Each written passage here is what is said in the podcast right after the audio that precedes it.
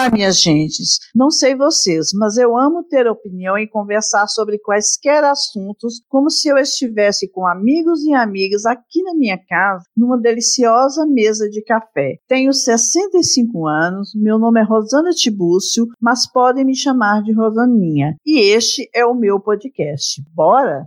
Lá vem ela. Olha quem está chegando. Dona da banca, Rosana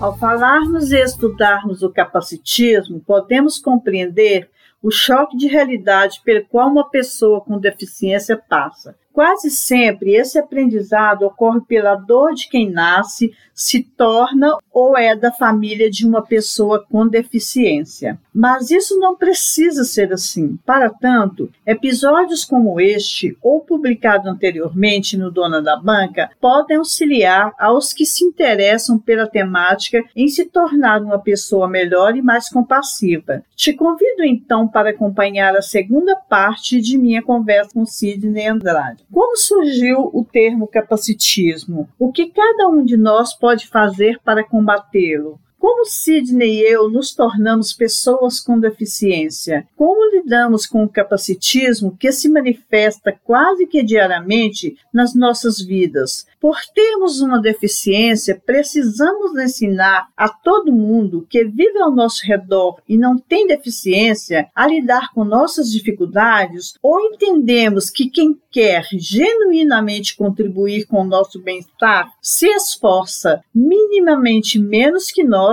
a não ser capacitista? Essas e outras questões, assim como os quadros do Dona da Banca, conduziram a essa conversa em que aprendi demasiadamente com Sidney. Espero que os banquetes e as banquetes aproveitem ao máximo este trigésimo episódio instrutivo, um pouco revoltante e muito emocionante que nomeei de Banca do Capacitismo, parte 2.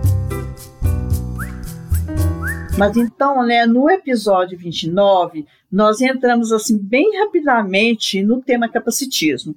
E agora eu resolvi reproduzir no início deste episódio, do trigésimo episódio, o final do episódio anterior, para a gente não perder a liga do assunto, digamos assim. E no episódio anterior, nós terminamos, comentamos a respeito de como muita gente que ouve o Dona da Banca deve ter escutado a palavra capacitismo pela primeira vez no nosso episódio da desconstrução, né, Sidney? Uhum. Eu mesmo só aprendi essa palavra quando eu fiquei cego e passei a procurar entender sobre o tema. Foi a primeira vez que eu entrei em contato com a palavra, eu não sabia que existia esse conceito, nem esse termo, e encontrar esse conceito me ajudou muito no meu processo de eu não gosto de dizer aceitação, porque, inclusive, hum. se eu disser que foi um processo de aceitação, eu estou reforçando a ideia de que ser pessoa com deficiência é errado. E ter uma deficiência é uma existência legítima, tanto quanto qualquer outra existência. Mas, assim, como eu tive que reaprender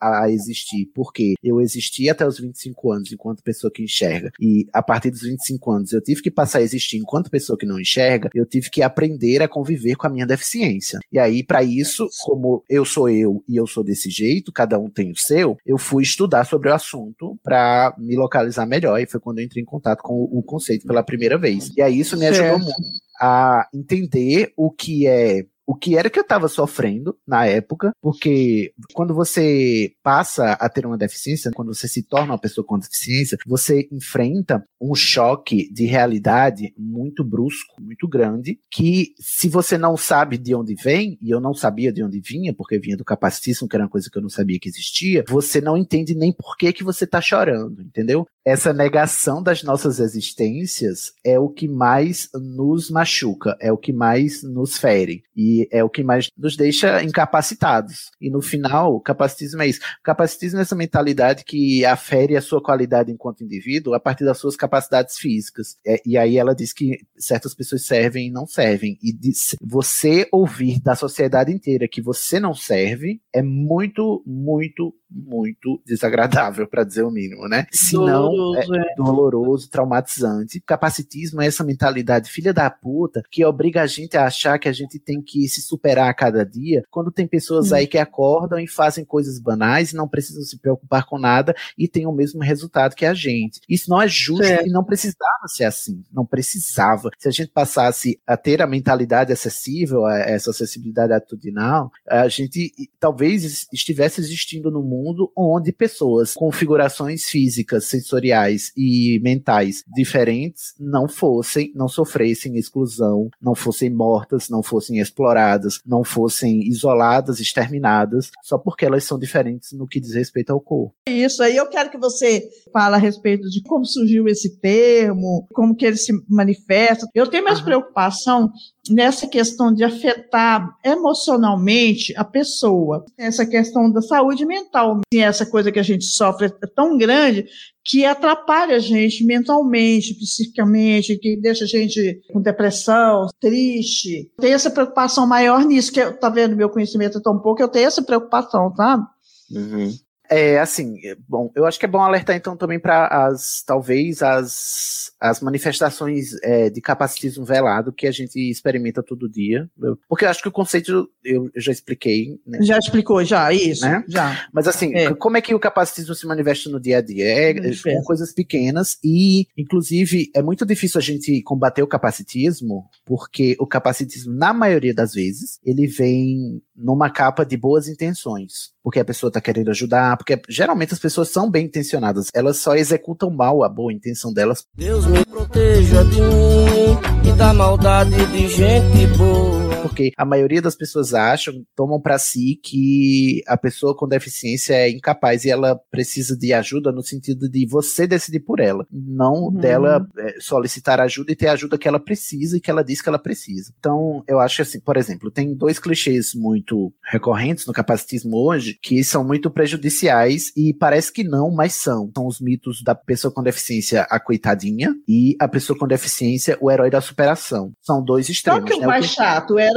talvez? Nossa, me irrita. É... é tudo é chato, né? Tudo irrita. Tudo irrita. Tudo irrita. É porque se eu, sou, se eu sou tomado como coitadinho, eu penso, meu filho, eu sou servidor público federal, eu tenho um mestrado, você tem um quê, é rapado? Ah, merda. Eu tenho mestrado, eu sou funcionário público e tenho um amor na minha vida para chamar. Isso, exatamente. Mas aí se me dizem que por tudo isso eu sou um herói da superação, eu digo, meu querido, eu não queria ter nada disso para ser feliz, não. Eu queria só, ser, só viver, ser um pé rapado mesmo qualquer. Nem isso eu tenho direito, sabe? Nem ser banal eu posso. Eu tenho que ser especial em tudo. Ah, por favor, me dê licença. Né? Você fica botando aí esse peso nas minhas costas. Aí, enfim, é nesse sentido. Assim, não tem como a gente ganhar. O coitadinho é tipo assim: é você desumanizar a pessoa e achar que ela não presta para nada, né? Um pobre coitado que precisa de ajuda a todo momento. E o herói da superação é aquela pessoa que você é, deposita nela sua maior admiração, achando que tá fazendo um grande favor, mas na verdade o que você tá dizendo é que você espera tão pouco das pessoas com deficiência que qualquer coisinha que elas fazem você já surpreende. Tipo assim, sabe, fazer um mestrado devia ser banal para uma pessoa que uhum. quer fazer mestrado, por exemplo. Vamos, vamos levar para um nível mais simples, né? Vamos dizer que tem uma pessoa com deficiência física que trabalha, tem, é casada, é, tem um emprego, é, mora numa casa alugada e tem uma vida feliz. E aí todo mundo usa esse exemplo como, olha, como essa pessoa com deficiência, ela é, ela é brava, ela venceu na vida, superou todas as dificuldades e consegue ser feliz. Sendo que ela tá só sendo básica, sabe? E tipo, você, você depositou tão pouca expectativa em mim que só eu ter uma vida comum e banal para você já é motivo de grande espanto. E aí você acha que chamando a gente de guerreiros, você tá nos elogiando, quando na verdade você tá dizendo, olha só, eu esperava tão pouco de você que o Isso. pouco que você faz para mim já é muito, e aí eu fico espantado. Então, é, cuidado aí com os elogios, que na verdade são ofensas, é. na maioria das vezes. Pode falar, Rosane. Isso mesmo, tem gente que vira para mim e fala assim, nossa, Rosana, eu fico boa de ver o tanto que você, assim, não importa de usar aparelho de ouvido, que você é feliz usando aparelho de ouvido. Ué, mas, gente, imagina se não tivesse. Sim. Sabe, assim, não, tem, entendo. Tem gente que chega para mim, antes era mais, hoje em dia é um pouco menos, mas tem gente que chegava para mim e diz, gente, mas Sidney, você nem parece cego. Eu fico, meu Deus, mas qual é a cara de cego? né? Cego tem cara? E aí eu pergunto, se eu não pareço cego, quer dizer que eu sou melhor do que um cego que parece cego? Então quer dizer que parecer cego é errado? É isso? Então, olha só, você tá aí elogiando, na verdade você tá me diminuindo mais ainda, porque eu sou cego de fato, não parecer cego é um preconceito seu, e além de tudo, você está dizendo que a minha condição é tão inferior que eu preciso não parecer com ela para ser socialmente aceito e elogiado. Ai, gente. Só para eu terminar, Rosaninha, que eu acho que é um que as pessoas mais se iludem, que é, é tem um Hum. termo na deficiência que a gente chama de pornô de inspiração. Como que Calma que chama? não, pornô de inspiração. Pornô de inspiração?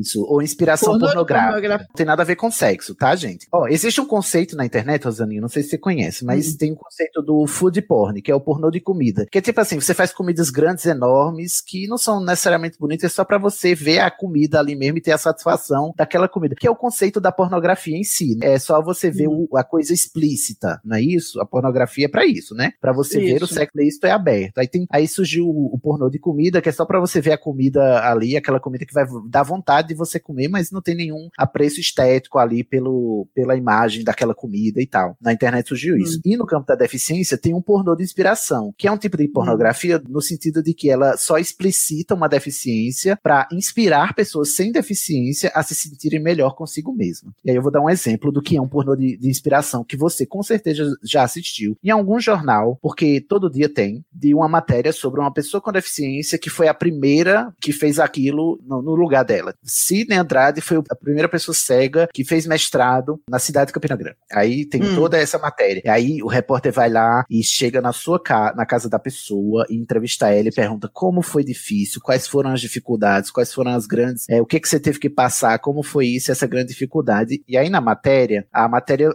vai só para exaltar eh, esse herói da superação que conseguiu, Hum. apesar de todas as dificuldades, fazer um mestrado, quando o mestrado deveria ser algo banal para alguém que quer fazer um mestrado, né? Eu não precisava, não deveria ser necessário eu ser esse grande mito da perseverança, porque é só um mestrado, mas a matéria é toda sobre como eu perseverei, ganhei e hoje, olha só, como é bonito essa história de superação. E aí, por que que isso é um pornô de inspiração? Porque isso, essa matéria, a mensagem que ela tá dizendo, no fundo, é: olha só, se esse pobre coitado conseguiu, você que tá aí assistindo e não tem nenhuma deficiência, também consegue. Qual é a sua desculpa? E aí também, quem tá assistindo diz: nossa, mas se um cego conseguiu, então também vou conseguir. Me inspirei nele. Pornô de inspiração é isso. É todo conteúdo que envolve pessoas com deficiência, que ao invés de falar, se for uma matéria, da falta de acessibilidade, porque a matéria podia focar na falta de acessibilidade que existe para que seja tão difícil fazer um mestrado. Mas não, a matéria foca em como eu sou heróico por ter superado as dificuldades. E seria, são Entendi. dois. Como ela foca nisso, ela foca em mostrar explicitamente para inspirar outras pessoas a partir da minha miséria. Porque não foi agradável essas dificuldades. Mas a partir da minha miséria, as pessoas sem deficiência que estão assistindo estão se regozijando e se inspirando, porque partindo dessa mentalidade que se uma pessoa com deficiência pode, porque quem sou eu para dizer que não posso, já que eu sou perfeita, toda natural, bonita pra caramba, né? E Hum. isso acontece não só em matéria de jornal, filmes, nossa, filme de pessoa com deficiência é o que mais tem pornô de inspiração, que é aquele filme que emociona e no final a pessoa com deficiência Sei. consegue fazer um negócio banal e, e você sai chorando, você sem deficiência, mas no fundo, no fundo é só uma história de uma pessoa com deficiência se lascando pra você se sentir bem consigo mesmo, porque você não tem uma deficiência e não precisa se lascar tanto quanto ela. E é, filmes de drama sobre deficiência é assim, é muito raro eles não serem um grande pornô de inspiração, é porque o que vende hoje é essa história de superação, porque apela muito para essa mentalidade capacitista que é se uma pessoa com deficiência pode, quem sou eu para dizer que não posso, né? Se esse pobre coitado aí conseguiu, essa história triste pra caramba, mas no final ele perseverou, quem sou eu para estar dando alguma desculpa aqui? Muitas vezes, quando eu assisto filme com essa temática, eu tenho essa sensação. Uhum. Você vê, ela me provoca isso, que coisa estranha. Eu nunca parei para pensar que ela poderia me provocar assim, o que que a gente podia fazer para a vida daquela pessoa ser melhor. Uhum. Com É, o- certeza, agora, os próximos que eu assisti, eu vou ter outro tipo de reação. Só com Sim. esse conhecimento. Todo conhecimento muda, né, Sidney? todo Faz a conhecimento gente mudar. Então pare para pensar, você está assistindo algum qualquer conteúdo sobre deficiência, se ele estiver explorando a dificuldade da deficiência para te comover, é um pornô de inspiração. Se ele tiver explicitando a condição do, da pessoa com deficiência para mostrar uma realidade que é fato e que não tem nada de especial, ou para denunciar a falta de acessibilidade numa sociedade capacitista, aí não é pornô de inspiração, né? Mas assim, a primeira é mais comum do que a segunda, é você explorar o sofrimento da pessoa com deficiência para emocionar as pessoas sem deficiência. Agora, gente, nós vamos passar para os relatos pessoais. Depois de todas essas explicações que o Sidney deu, muito lindas, maravilhosas, eu vou pedir para o Sidney relatar qual a causa da perda da visão dele, e eu vou relatar também por que, que eu uso aparelho, mas para vocês terem conhecimento, muita gente já sabe por que, que eu uso aparelho, mas outras pessoas não, e às vezes podem ficar um pouco curiosas e tal, e eu pensei nisso, Sidney. Uhum. Eu conto primeiro ou você conta primeiro, Sidney? Vai você primeiro, primeiro a dona então, da casa. Então eu vou contar primeiro. Mexe comigo, que eu não ando só, eu não ando só.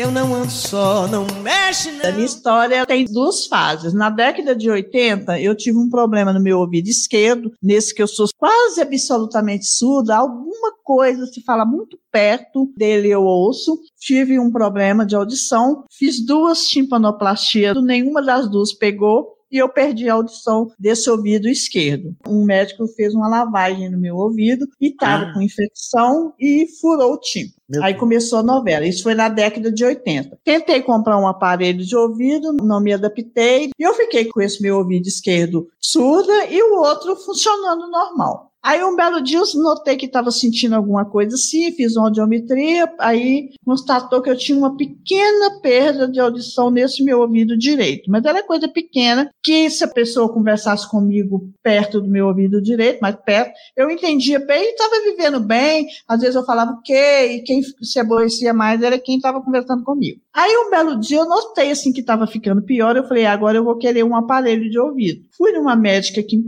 uma médica nova que veio aqui para Pato, e cheguei nela e falei, ó, eu perdi a audição, fiz duas cirurgias nesse ouvido de cá, falei, eu quero usar um aparelho no seu ouvido esquerdo. Aí, a hora que eu sentei lá, ela viu o meu ouvido direito e falou: o seu problema é no ouvido direito? Você falou no esquerdo, é no direito. Eu falei: não, no direito não tem nada, não. Ela falou: tem, seu tímpano tá furado. Uhum. Eu falei: Jesus. Eu falei: além do outro ter piorado, esse aqui eu tô perdendo a audição também. Aí ela olhou o outro e falou assim: não, mas a gente tem que fazer a primeira cirurgia no seu ouvido esquerdo, porque tá todo infeccionado. Eu fiz a tomografia e tudo mais. Aí fez uma limpeza muito grande no meu ouvido, o esquerdo, e eu só tenho um martelo. Tirou todas aquelas coisinhas. Eu tenho um oco aqui atrás da orelha. Ela falou assim para mim: a única coisa que vai dar certo para você é você fazer implante de, do tímpano. Eu falei: a princípio eu não quero. Tá, tudo bem. Aí fiz essa cirurgia primeira e depois eu fiz a timpanoplastia no ouvido direito primeiro com a membrana. Passaram assim uns cinco dias, a minha audição estava ruim do mesmo jeito. Aí fui lá, ela falou: é, o seu ouvido está furado de novo. Vamos fazer agora um outro timpanoplastia, mas com a cartilagem que aí segura. Num ano depois, quando eu voltei aqui para casa, aí eu senti aquela mudança da audição. Primeiro eu ligava a televisão, parecia assim que alguém estava mexendo um rádio, estava mal sintonizado perto de mim, aqueles barulhos meio estranhos. Aí de repente eu comecei a ouvir barulho até dos meus passos, que tinha anos que eu não ouvia. Comecei a ouvir bem. Aqui então a televisão que eu escutava lá nos 70 e tantos, eu passei a ouvir no 23.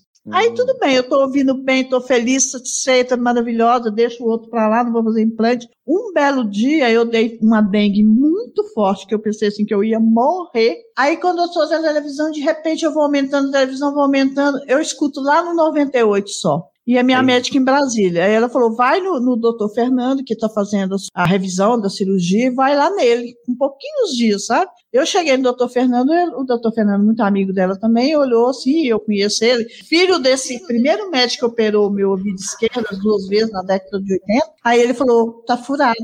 E ele ligou para ela e ficaram os dois apaixonados, que eu tinha furado o ouvido de novo e fiquei assim mais surda. Aí ela queria operar a terceira vez, eu falei, não opero. Mudei de médico, avisei que ia mudar de médico, cheguei no médico, aí ele falou para mim, não, esse de cá você tem que fazer um implante do tímpano, se você não quiser, não faça, e vão botar aparelho, porque eu não te opero no direito, não. Aí eu uso o aparelho, por, por causa disso, mas se eu, sem aparelho eu não escuto. Aí uhum. com fone de ouvido, igual eu tô gravando o episódio aqui, eu tô com fone de ouvido. Aí tudo bem, eu te escuto pelo fone de ouvido, mas se eu tirar o fone de ouvido, eu não te escuto. Entendi. Sabe? Então é isso. Tenho, eu não sou surda totalmente, mas eu tenho esse problema. E já decidi que eu não faço aquela cirurgia, que é a cirurgia que aquele cara fez, o, o daquele filme, eu esqueci o nome da cirurgia agora, me deu um, um Implante coclear. Isso, exatamente. Eu não quero Ah. fazer esse implante, não, sabe? Então essa é a minha Entendi. história. O curioso é que é uma questão de escolha e as pessoas, se você conta isso, as pessoas provavelmente ficam indignadas por que você não quer fazer o implante. Como assim você ousa? Provavelmente já- você já deve ter tido essa reação de as pessoas dizer, oxe, mulher, mas por que tu não faz? E e essa indignação das pessoas que você tá bem vivendo sem o implante, que não quer arriscar outra cirurgia porque é um processo completamente doloroso, e mas as pessoas acham que você deve porque você deve buscar a cura, entre aspas, a todo. A É todo isso. Não é isso? Exatamente. Mas só eu sei o que eu passei com a minha cirurgia de seis horas, que foi esse que eu tirei aquela podridão todinha aqui no, no ouvido esquerdo. Eu passei muito mal, eu passo muito mal de cirurgia, não quero aquilo não, não quero. Deus me Imagina. livre e guarde. Só se eu perder a minha audição toda do direito é que eu faria um implante, mas se Deus quiser, eu não vou perder não. É, a galera acha que cirurgia é brincadeira, né? É fácil, Você- né? Mas eu fiquei com curiosidade. Pode falar, Se pode você me perguntar. permite. Você agora está fazendo podcast, que é uma mídia auditiva, né? É uma mídia de Isso, áudio. Isso. O pessoal é. não se surpreende, não, com isso? É Surpreende, que é? fala, fala, fala para mim. Nossa, que coisa, você tem problema de audição, usa aparelho e tá fazendo. Tem gente que fala, mas sempre achando que tá elogiando, sabe? Ai, sim. Surpreende sim, Aham. surpreende. É. Eu, eu contei num dos episódios, não sei se foi no primeiro episódio que eu fiz, por que que eu comecei a ouvir podcast, porque eu não gosto de música muito alta. Então, Uhum. sempre quando eu vinha aqui para a Copa, para fazer qualquer coisa, quando eu ia arrumar casa, arrumar cozinha, eu botava música para ouvir, eu nunca gostei de música muito alta. Só que o que, acontece? Quando eu ligava a música no computador ou mesmo ali na televisão, eu ia andava pela casa, eu ouvia a música na casa inteira. E agora, depois da minha surdez, eu não ouço. Então aquela me irritava. Chegar no. ir para um lugar e não ouvir, estar no outro e ouvir, aí eu comecei a ouvir podcast com fone de ouvido. Entendi. Ah, Sabe? que é pra te acompanhar, né? Em todo canto. É, me acompanhar. Mas tem gente que me pergunta assim. Tem gente que pergunta, acha muito estranho eu fazer podcast, exatamente porque é uma mídia é, de. Como você falou, a mídia, o que que você fala? Auditiva, né? Auditiva. Ah, ah, ah. Soquei minha, minha testa. Botei aquele sorvete na testa. Você acredita que eu tenho uma amiga que um dia eu estava tomando sorvete com ela, aí no meio da conversa ela jogou o sorvete na testa e falou: sempre tive vontade de fazer isso. Nossa, isso é muita disposição, hein? Eu jamais faria. Eu não estragaria um sorvete pra isso, gente. Sorvete Ela é. enfiou um sorvete na testa, dizendo que sempre teve vontade. Meu Deus. Mas assim, né, você pode perguntar o que você quiser, tá? Não, era só essa É. curiosidade, porque eu imagino que quando você fala que faz podcast, quem conhece da sua condição aí auditiva As deve, pessoas- é, deve causar É. reações, né? causa reação. Como assim a pessoa surda e, e velha, 65 anos, fazendo podcast? E não é famosa. Fa- eles, eles têm essa, essa fala mesmo. Imagino. Mas eu não me incomodo por enquanto. É, bom, Se você olha pra mim, se me dá atenção, eu me derreto suave, neve no vulcão. eu perdi a visão. é, bom, a minha história com problema de visão, ela começa muito cedo, porque eu comecei a usar óculos para miopia a partir dos 5 anos de idade. E eu já comecei com 5 graus de miopia. Meu olho, ele tem uma condição que é chamada de alta miopia. Ele tinha, né, no caso. Hoje não interessa mais, não importa mais a miopia. É, alta miopia que são esses graus muito elevados, assim, de miopia, geralmente com mais de 5, 6 e tal. Para alguns médicos já consideram alta miopia. E eu com 5 anos de idade já tinha 5 graus de miopia. E sempre foi só miopia. Fui crescendo e à medida que o olho vai se desenvolvendo, a condição da miopia tem a ver com o formato do olho. E aí a miopia sempre soube e sempre convivi com isso porque era dado pelos médicos que o, o olho de um míope ele tende a piorar com o desenvolvimento do olho. E a miopia aumentar a ponto de que eu estava usando, quando eu tinha 19 anos, eu já estava usando é, 11 graus, né, em cada olho de Sim. miopia. E então eu sempre, é, desde, desde criança, eu já convivia com uma condição de visão que não era é, a- necessariamente ideal para os padrões, né? Aí eu, mas aí, bom, não era uma criança com deficiência, não conhecia o termo e tal, porque usar óculos não é deficiência. Eu já vou deixando aqui claro para as pessoas que por acaso veem dizer, ah, mas todo mundo então tem deficiência, né? Eu uso um grau de miopia, eu preciso de óculos. Não, por favor, né? A gente já aprendeu Uhum. que Pessoa com deficiência é a pessoa que experimenta a exclusão social por conta da sua condição. Enquanto eu estava só usando óculos, eu sofria bullying, né? Porque eu, o fundo de garrafa. Eu também, tal, desde né? os sete anos. Exatamente, Nossa, era muito. muito. Quatro eu olhos, Jano é porque além quatro. de, além de quatro olhos, eu era nerd e, e criança viada, né? Não ajudou muito a minha configuração. Precisa ser engraçado. É. E aí eu, eu, eu sofria um bullying triplo aí. Aos 19 anos, eu tive, do nada, um descolamento de retina no olho direito. Eu fui um- num médico e eu tenho também esse histórico aí de médicos meio negligentes, mas o meu oftalmologista da época disse que era um descolamento de retina fora do comum, porque a minha retina descolou completa no dia inteiro, no, no mesmo dia, num dia só. E ele- esse tipo de descolamento é muito raro, porque o que acontece para a retina descolar geralmente é quando a pessoa ou tem diabetes, que tende para cegueira, né, e tende a, a descolar a retina porque fragiliza a retina ou, ou mata a retina, ou quando você sofre grandes impactos. Para quem tem uma retina saudável, o- grandes impactos eles fazem pequenos furos que você percebe que a retina descolou, mas é, ela é tratável facilmente e acaba não dando muitos prejuízos para a visão. Para quem tem uma retina saudável, a minha retina não era saudável por conta da minha alta miopia, que esticava a minha retina. Então a minha retina, a retina é é uma película de células nervosas que fica no fundo do olho. O olho é oco e ele tem a,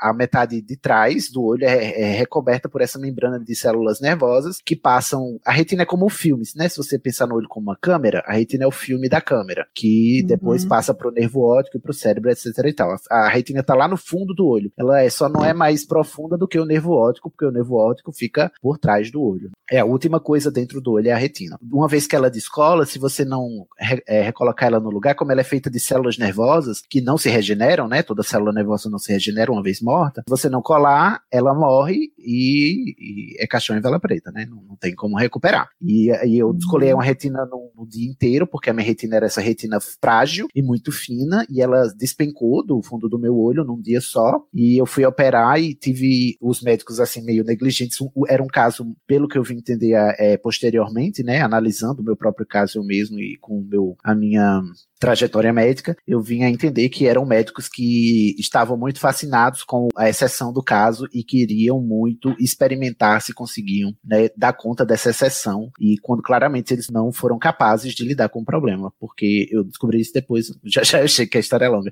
Aí eu fiz várias cirurgias Ai, nesse gente. olho, acho que no total, no olho direito, foram seis cirurgias, e porque a minha retina ficava colada num dia e já muito pouco tempo depois ela voltava a descolar sozinha, sem eu fazer nada. E aí eu tinha que operar de novo para ela colocar no lugar até um ponto em que ela descolou tanto que ela acabou morrendo completamente, e aí eu perdi a visão do olho direito completamente, por conta da retina morta toda. Isso foram seis cirurgias aí nesse olho direito. Enquanto Nossa isso, Senhora. eu tava com o olho esquerdo comum, como eu já usava, com 10 graus de miopia, né? Que vale ressaltar, né? Eu enxergava, eu passei um tempo com visão monocular. Isso eu perdi com 19 anos, né? Aí aos 20, no ano seguinte, aí o olho esquerdo resolveu descolar também. E aí eu fui no mesmo médico, e aí ele fez a cirurgia, e dessa vez no olho esquerdo, a retina que havia descolado, que do- no outro olho ela demorava uma semana, um mês para descolar, ela descolou completamente antes de eu ter alta da, da própria cirurgia. Ela Jesus. descolou enquanto, enquanto eu acordava da anestesia. E aí o médico falou: Bom, eu não posso te operar,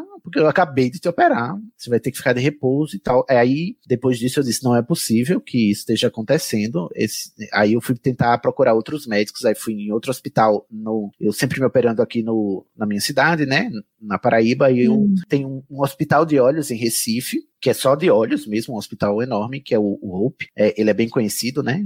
lá na cidade de Recife. Aí eu fui e virei estudo de caso, porque era exceção de novo, eu me senti um, um rato de laboratório, porque eu fui para uma consulta simples, aí o médico se espantou tanto que chamou um monte de médico, e esse monte de médico chamou a diretora do hospital, e a diretora do hospital se interessou tanto pelo meu caso que ela mesma quis me operar e tal. E, mas enfim, a cirurgia no hospital lá, ela deu certo, porque era um método mais sofisticado e mais avançado lá, e a médica era mais competente, com- é, consequentemente. E aí eu consegui ficar é, com a retina colada do olho direito, é, só que como eu já tinha descolado, já tinha passado algum tempo, eu perdi sensibilidade da retina. Então a minha visão, por mais que eu tivesse recuperado desse olho, não, não Hum. ia voltar, não ia ser como era antes, porque a minha retina já tinha sofrido é, com o período que ela ficou descolada. Então, algumas células nervosas Sim. já estavam debilitadas e tal. Então, eu tinha uma visão, ba- uma baixa visão, que é o que a gente chama de baixa visão, que é toda condição de deficiência visual para qual óculos comuns não dão conta. Então, não tem óculos que corrijam uma baixa visão. Geralmente, você precisa de acessórios para ampliação, como lupas e ampliadores de tela. Eu passei passei com baixa visão de um olho só por quatro anos, até que um belo dia, quando eu estava terminando a minha faculdade já, foi no fim, depois que eu defendi a minha monografia na faculdade, na graduação, eu tive a substância que colocaram da cirurgia, ela é, é silicone, porque tem, o silicone é um líquido pesado que pressiona a retina contra o fundo do olho, e é isso que funciona para a retina permanecer colada lá. O, Hum. o meu olho teve uma reação a esse silicone e eu acabei desenvolvendo um glaucoma, que é a pressão alta do olho, e o glaucoma danificou o meu nervo óptico. E aí eu perdi a visão do olho esquerdo por conta da danificação pelo glaucoma. Então eu tenho duas cegueiras diferentes. A cegueira do meu olho direito é pelo descolamento e a cegueira do olho esquerdo foi por um glaucoma que eu tive pelo meu olho ter rejeitado o silicone que estava dentro dele. Aí eu tive que tirar e tal, e aí perdi completamente a visão. Isso eu tava com 25 anos, né? Então foi dos 20 aos 25 anos foi esse processo aí de várias cirurgias, idas e vindas a Nossa. vários médicos. E somando tudo, eu fiz 12 cirurgias nos olhos e eu entendo completamente você quando você se recusa a fazer uma cirurgia, porque eu tenho medo até de ir no otorrino para ele destampar meu ouvido, sabe? Do- de tanto medo, eu tenho verdadeira fobia de, de consultório, de médico e tal, tudo isso me apavora muito por causa, não por causa de eu ter perdido a visão, mas por causa de como que eu fui Aquele objetificado. processo, né? E o, e o processo de perda, mas não só o processo de perda, mas o processo Não, o processo lá do, do hospital, sabe? De, de cirurgia, de voltar de anestesia. Não... É horrível, é horrível. E também, somado a isso, a objetificação que, a- que os médicos faziam de mim, que eu me sentia, um, um- um, sabe, um olho ambulante, que todo mundo tinha muito interesse naquele olho, Pois mas é. não tinha interesse na vida que estava sendo É transformada isso. por trás daquele olho. Isso me afetou muito. Aí, bom, enfim, eu lido e convivo com a cegueira completa desde 2012. Quero acreditar que eu convivo melhor desde então, porque inclusive tentei suicídio em 2012, quando eu perdi a visão e era irreversível. O médico precisou me dizer que era irreversível agora, né? Agora eu tinha que Uhum. aceitar que era, era de fato uma cegueira irreversível. Tentei suicídio, fiquei deprimido, mas hoje eu me trato e, e sei lá, né? Tô fazendo podcast por aí. Nossa. E pesou, né, Rosalinha? Não, Eu fiquei preocupada com você. Eu tô Preocupada muito com bem. você. eu não tenho grandes traumas de contar a história. Preocupada com você. Enquanto você contou aí das 12 cirurgias, que eu fico pensando assim, eu, eu que senti tão forte, imagino o que você sentiu. Eu fiz cirurgia de uma catarata do, do olho direito, de repente, um belo dia, eu senti uma, como se fosse, tivesse uma remela no meu olho, não sei o que, aí cheguei lá no meu médico de patrocínio, ele falou assim, correr para Uberlândia urgente, indicou o médico, você tem que fazer uma cirurgia de retina, se você não Sim. fizer, você vai perder a visão. Eu fiz essa cirurgia, eu fiquei um mês sentindo um ponto no meu olho e pingando aquele remédio de dilatar a pupila, que eu não sabia que aquele remédio serve para não deixar o olho infeccionado. Eu fiquei um Uhum. mês sem conseguir trabalhar, nem ler um livro, porque como é que eu trabalhava com o olho todo dilatado? Foi horrível. Você vê, eu fiz duas cirurgias no olho só. Os anos que eu me operei, que foram 2006, 2007 e 2011, é, entre 2011 e 2012, né, que foi semestre do o, o segundo semestre de 2011 e o primeiro semestre de 2012 foram todos anos perdidos pra mim. Eu não fiz nada, eu não conseguia, porque era essa a rotina e você ficou um mês com essa rotina. Eu fiquei o ano inteiro com ela, Pois é, Sim. eu fico imaginando. sentindo os pontos no olho. Você sabe o que é sentir ponto dentro do seu olho, sabe? Se um ponto mês- de cirurgia. Eu senti só um ponto, um ponto, que os outros dois eu não senti, só um que me incomodava. Eu conseguia assistir série, porque dava para ver né, de mais de longe, é melhor, mas eu não conseguia trabalhar. Que é um mês sem ganhar dinheiro. Imagina você.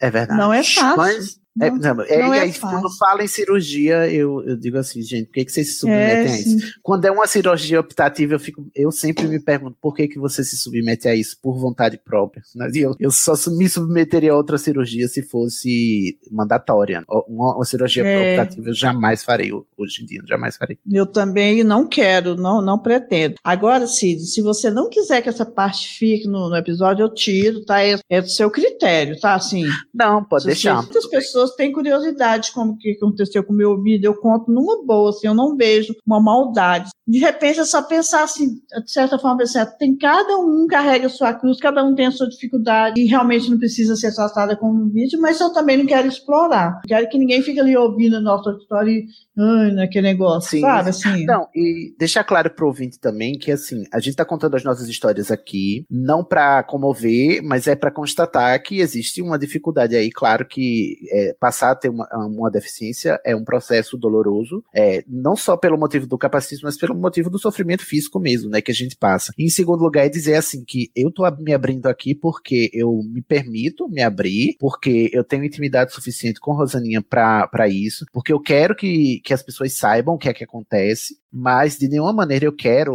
que os ouvintes pensem que você pode sair perguntando para as pessoas o que, é que foi que aconteceu com elas, porque é, isso é um dado pessoal, é. íntimo é. e muito é, invasivo se você trata isso como se fosse qualquer coisa. Tem muita gente que pega com isso, que é ver a pessoa, é, constata que ela tem algum tipo de deficiência, nem conhece ela e o primeiro contato, a primeira interação que é, é perguntar como é que você ficou assim. E tipo, além de perguntar um dado completamente pessoal que a pessoa não tem nenhuma obrigação de dividir com um completo estranho, ela ainda faz a pergunta do jeito mais objetificante possível, que é, como é que você ficou assim? Geralmente quando as pessoas me perguntavam isso, eu perguntava como é que eu fiquei assim, como lindo, né, exuberante. eu também falei isso.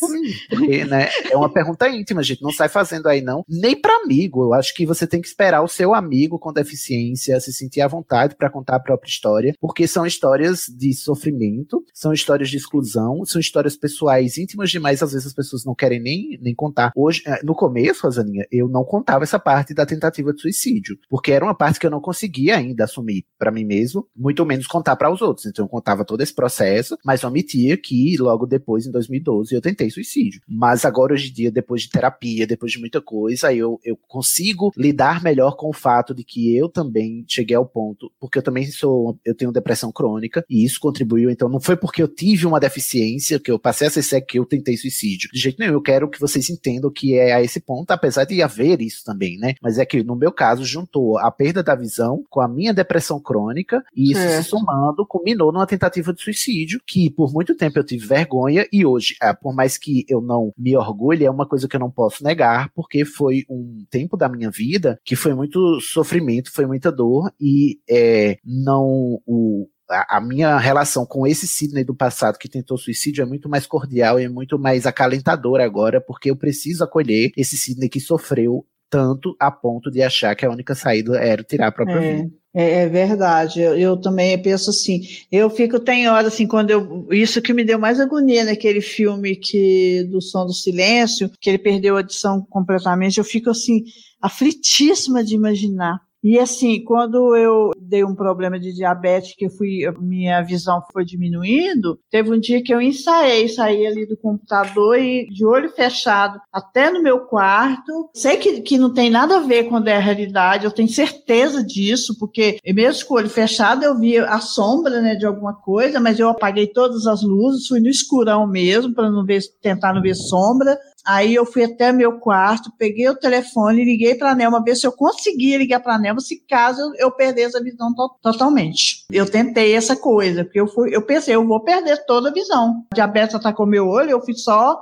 aumentando o grau e o médico queria me operar de catarata, um médico lá em Uberlândia, a hora que eu fui em patrocínio, o cara falou, de jeito nenhum, esse problema é, é, diabetes, não, você não vai operar não. Tanto é que ele operou só um olho meu até agora, o outro, o segundo, ele nem operou. O de Uberlândia queria operar os dois. Você o triste é Acredito. O triste é pensar que, tipo assim, talvez se eu tivesse ido para outro médico mais cedo, eu talvez não tivesse perdido a visão. E o tanto que, o tanto que pessoas perdem a autonomia e a, o sentido de existência se sentem mal por pura negligência médica de egos de pessoas que acham que podem dar conta de uma é. situação que não podem, sabe? E isso deve ter pesado muito para você, essa coisa de você parecendo assim, um objeto.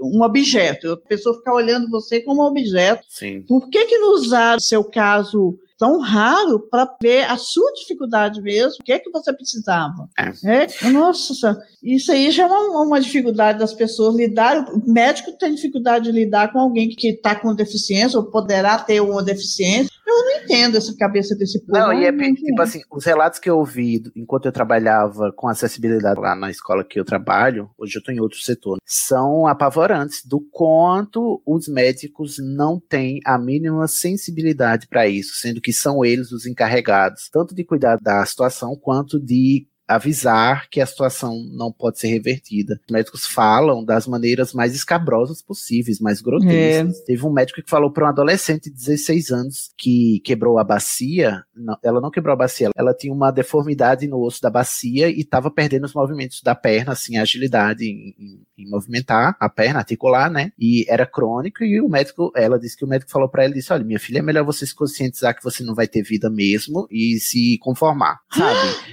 eles o, assim o, o, modo de agir padrão do médico diante de deficiências adquiridas é a de uma sentença de morte. Eles não param para pensar que existe vida depois da deficiência, sabe? Existe vida em, enquanto pessoa com deficiência e eles anunciam como se você como se eles estivessem dando um atestado de óbito. O meu último médico não fez isso, mas um dos primeiros falou como se eu estivesse morrendo mesmo, tipo assim, você não vai enxergar mais com esse olho e ele falou com o tom de quem está anunciando dando o meu atestado de óbito ali enquanto Ai, pessoa.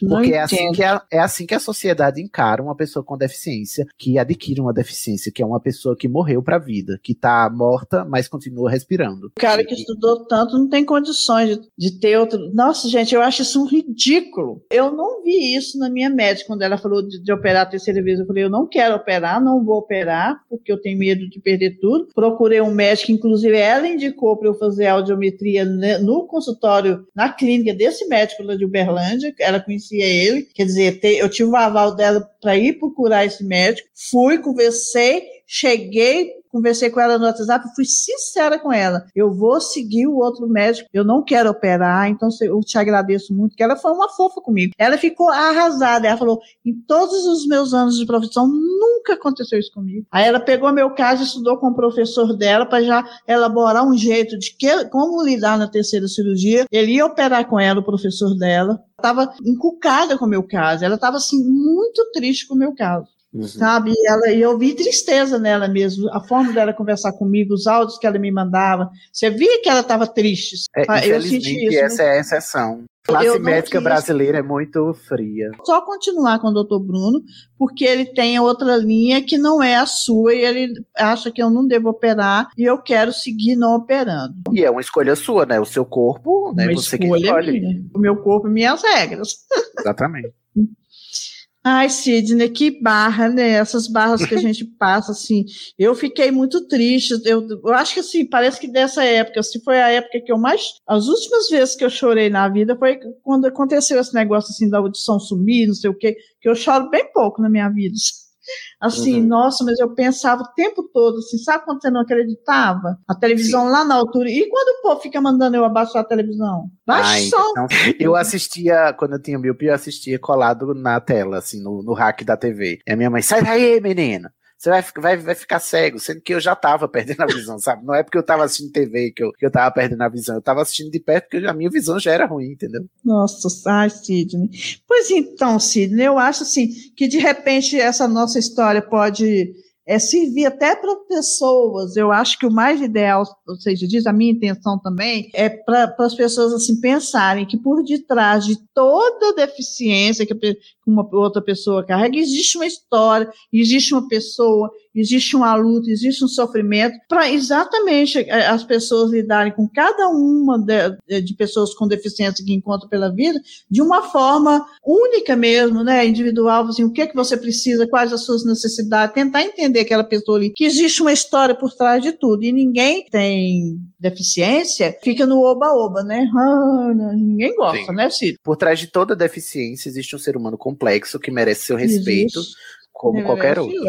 Exatamente. A questão da surdez para mim não é errada porque minha avó era surda. Com ela a gente tinha que falar alto, pertinho do ouvido dela, sabe? Era a forma de, de conversar com ela e a gente amava conversar com ela. A gente falava alto com ela, ela falava, a gente afastava, falava normal, depois chegava perto dela. Então eu, eu sempre lidei com essa questão de surdez na minha família, com a minha avó Malika. Aí eu sei quando eu lembro dela, que para cada surto você tem que conversar de um jeito diferente. Mas eu acho que já de, essa parte dos relatos com Tadeu, né? Nós podemos ir para os quadros, né, Cid? Vamos acho que podemos, né? Podemos. Aí, quadro Vou Morrer Sem Entender, Sidney.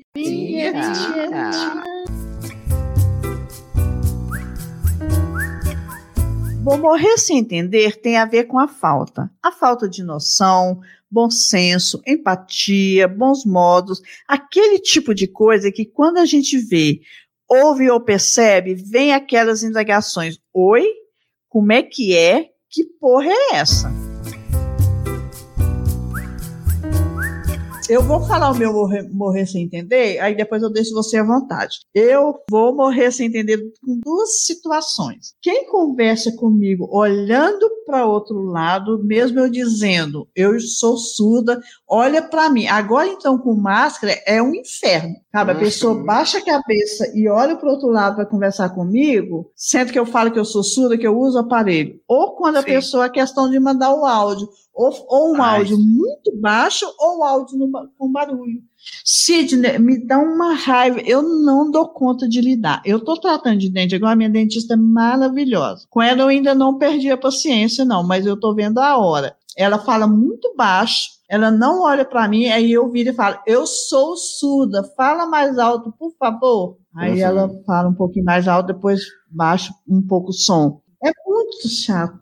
Imagino. Ainda mais nessa época da pandemia, a máscara tem sido um grande desafio, né, para a então, comunidade com deficiência auditiva e comunidade surda. Né? Uma merda, uma merda. E assim, por exemplo, eu não sei ler, mesmo, eu não consigo ler, ler lá. Numa dessas vezes que eu fiz cirurgia lá em, em Brasília, estava com a Marina na farmácia, e aí a moça foi pegar um remédio. Quando ela virou as costas para mim, eu virei para ela e falei assim: Você tem protetor labial da Nivea? E ela seguiu. Aí eu falei, engraçado, ela não me ouviu, mas desceu o barulho da farmácia, ela está distraída. Eu pensei, ainda pensei assim, às vezes está passando por algum problema. Quando ela voltou, eu virei para ela e falei assim: quando você virou, eu perguntei se você tinha um protetor labial, você não me ouviu. Ela falou, eu sou surda. Eu falei, ah. não acredito. Aí ela olhou para mim, por quê? Porque eu também sou surda. Falei para ela, ela falou assim, mas eu leio os lábios, eu faço leitura labial. Entendi. E eu falei assim, mas há muitos anos você é surda? Ela falou, muitos anos eu sou surda. Eu, primeiro eu perguntei, posso te perguntar uma coisa? E ela falou, pode. Eu falei, há muitos anos é surda? É. Eu falei, eu, eu, acho que eu não dou conta de fazer leitura labial. Eu uso o aparelho, mas tem hora que eu não ouço. Ela falou, não, você consegue sim e tal. Eu, eu faço leitura labial. Eu falei assim, nossa, eu tô achando tão difícil ficar surda, acho tão difícil. Ela falou, difícil é para mim aqui. Uma vez um cliente é, chegou aqui e depois, quando eu acabei de atender, ele foi no meu patrão e falou pro meu patrão mandar embora porque eu não atendia bem, que eu não escutava. Ai, eu falei, eu não acredito. É, eu falei, você é maravilhosa para atender. Uhum. Ai, não sei nem por que, que eu lembrei disso agora. Nossa, gente. Não, eu, que eu, vou morrer sem,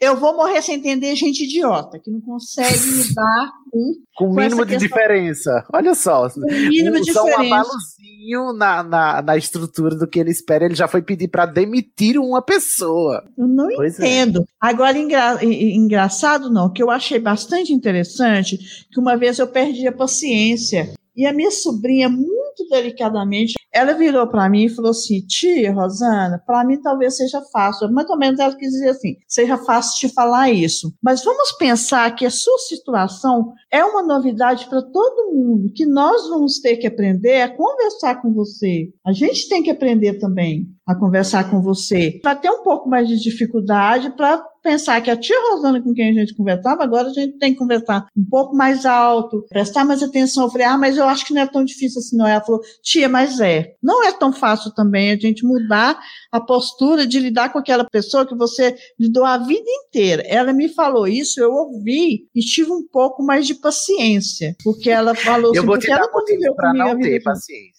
Rosaninha. Fala, então, um me, dê, me dê motivo. Mesmo que seja Ai, na sua não. sobrinha aí, que ama muito você e que eu não, vi, não duvido do amor dela, mas isso é mais um jeito da pessoa sem deficiência jogar nas nossas costas a responsabilidade de mudar as atitudes. Quem tem que mudar o hábito é quem convive ao seu redor. Foi isso que ela disse. É. Mas ela, mas é. as pessoas dizem isso, eu vou tirar dela o exemplo e botar para o geral. As pessoas geralmente dizem isso no sentido de dizer: então tenha paciência comigo, porque eu vou continuar errando e você, por favor, não reclame. É sempre nesse tom assim de ah, é, pedindo um salvo-conduto para poder continuar errando. Enquanto a pessoa sem deficiência não entender que a responsabilidade é dela de se adequar às diferenças de, de comunicação e não de quem tem deficiência porque quem tem deficiência já tá tendo que lidar com um monte de outra coisa, e tipo assim, ok, é difícil se acostumar a um jeito novo de, de interagir com você. E aí eu sei que a gente tem que entender sim que as pessoas não sabem, mas eu particularmente, e essa é a minha postura pessoal, política, enquanto pessoa com deficiência é, ok, você tá dizendo que é difícil interagir com pessoas cegas porque você não convive e não está acostumado. Mas agora que você convive com uma todo dia, qual vai ser a sua desculpa? É. Pra não Verdade. aprender. Porque as pessoas. E aí, É. não querendo criticar a atitude da sua sobrinha, que foi fofa, mas é, sempre tem esse viés assim de mais uma vez é, cai nos nossos ombros é, ensinar pessoas sem deficiências quando elas são perfeitamente capazes de aprender sozinhas com a convivência. E aí vira mais, vira mais um pretexto para elas se darem o salvo-conduto de continuarem errando sem serem recriminadas pelo erro. Isso é uma coisa que eu nunca vou entender. E aí eu já posso passar Eu por. concordo com você, não, não discordo, não. Não desconcordo com você, não. Eu, eu concordo com você, sabe, Sidney? É isso mesmo. No, Eu no nunca- caso, talvez eu tenha parado para ouvir, muito provavelmente por causa da forma meiga com que ela falou, me dando atenção, você entendeu? Pelo menos ela não foi ríspida comigo, como muita gente Claro. é quando eu fico. Não, isso faz toda a diferença. Claro. Mas as- no É. capacitismo, essa é a grande armadilha do capacitismo. No capacitismo, às vezes, as maiores violências vêm com as palavras mais doces. Uhum. Não estou dizendo que Pois foi o é. caso dela, mas. Não, é, não, mas eu, eu te entendo. Eu, eu você tem uma experiência maior que a minha. Tem pouco tempo que eu estou passando por isso e eu tenho um pouco de audição também. Você tem mais experiência nesse sentido e você está certo, não está errado de jeito nenhum. Eu acredito no que você está certo. Mas não vai no seu morrer sem entender, que eu tô doida para saber porque a É, eu vou morre morrer sem entender essa esse pessoal que convive comigo. Eu sou cego há, há 10 anos quase já, né? Vai fazer 10 anos, Uhum. cego total. Com deficiência visual, já vou pros 15 anos. E tem gente ainda que dá essa desculpa de, ah, é diferente, eu não tô acostumado. Eu digo, sabe, quanto tempo você precisa para se acostumar, meu querido? 30 anos? Uma vida inteira? Ou é você É. simplesmente não está disposto? E a outra coisa que eu vou morrer sem entender é que, isso eu tô falando de pessoas que convivem comigo desde sempre, né? Que ainda na minha família eu tenho essa Certo. dificuldade. Mas assim, no trabalho é uma coisa, e na, na vida geral, uma coisa que eu vou morrer sem entender, isso é, eu morro de rir por dentro, é quem percebe que eu sou cego e imediatamente começa a falar alto. Sério? Sim. Desculpa, mas eu. Nossa, eu morro de rir por dentro. E eu tenho muita vontade de dar uma resposta atravessada, mas geralmente são meus superiores, sabe? Hierarquicamente, eu tenho que me controlar. Para eu dizer, falar não, isso. eu só sou que cego, meu falar, ouvido por funciona. Eu falei assim, quando às vezes eu não estava ouvindo, eu tinha às vezes mania de falar alto. Eu falei, peraí, quem não está ouvindo sou eu. Aí eu baixava a voz, entendeu? Mas, mas Mas é mais. Nossa, Rosana, é muito mais comum do que você imagina. As pessoas percebem que eu sou cego e elas vêm falar alto no meu ouvido. E eu digo, é, gente, entenderam errado. Não entendo. ah, desculpa, mas eu ri. Mas é cômico. Nossa, eu morro de rir.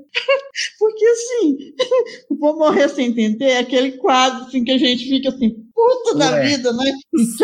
Eu tive que rir dessa parte. Não, é porque agora eu já aprendi a, a abstrair, sabe? Antes eu me irritava, mas agora eu abstraio. Eu digo, gente, o A problema não é meu, o mais problema é dela. O problema é dela, pessoa. não é meu. Mas assim, eu, Sidney, eu lembrei de uma coisa, se eu tiver te cortado, que eu tô com medo de esquecer. As pessoas são capazes sim, de entender. Você sabe por quê? Eu tenho uma manicure que chama Marta. Eu não sei se ela tem uma pessoa surda na família, da, da, da, da. mas desde que ela soube que eu fiquei surda, eu fiquei um período sem aparelho, que esse foi o período mais sofrido da minha vida, eu fiquei testando aparelhos, né, vendo aquela coisa, qual que eu ia comprar e tal, e fiquei um período, foi triste. Ela sempre falou da altura que eu precisei para ouvir. No período que eu fiquei sem aparelho, aí depois que eu botei sem aparelho, teve um dia que ela falou, esqueci que agora você tá de aparelho, ela bateu a voz, e agora que tá de máscara, que ela tá usando máscara, ela aumenta um pouco mais a voz. Então, por que que ela tem condições de entender o- a altura que eu preciso para ouvir, outra pessoa não tem? Porque ela é decente, né? Ela tem um mínimo Não. de bom senso. Tem gente que é assim, tem gente que tem bom senso, sabe, Rosani? São raros, Então. mas tem. Por exemplo, o meu Ela- companheiro, o meu companheiro, Ah. ele nunca conviveu com ninguém com deficiência a vida inteira dele. Ele tem 48 anos. Ele é bem mais velho que eu. E eu sou a primeira pessoa com deficiência que ele entrou em contato na vida, assim, de, direto. E, bom, enfim, no primeiro encontro já pegou fogo, né? Então, já vimos aí que ele tem uma abertura para a diferença. A gente tá há três anos e meio junto. São três anos e meio que ele convive com uma pessoa cega e, e ele não teve nenhum desses, desses problemas aí que, que eu digo que o povo me enche o saco na rua, sabe? Porque, Uhum. não sei, quando a pessoa usa o bom senso, a pessoa consegue, sabe? Não ser um, não ser um boboca. E, Sidney, provavelmente você não estaria com ele se ele não fosse assim. né? Claro, com certeza. Nossa, já Eu larguei muito que- boy lixo porque me trata diferente só porque eu era cego e tal, assim, porque tem, tem um fator aí de tipo assim, o pessoal até fica curioso, mas é, interage diferente e tal, mas co- quando eu noto isso, já perco o interesse logo, porque eu também não tô aqui pra perder tempo também não, com gente babaca não. E nem tô, Uhum. tô aqui pra perder tempo pra ensinar a namorada a, lidar comigo, né? Eu ensino Isso. numa palestra na escola, mas pra ensinar a Isso. macho a me namorar, não, No, favor. no, no- no episódio de um podcast, né? Você ensina, mas Pois assim, é. não dá.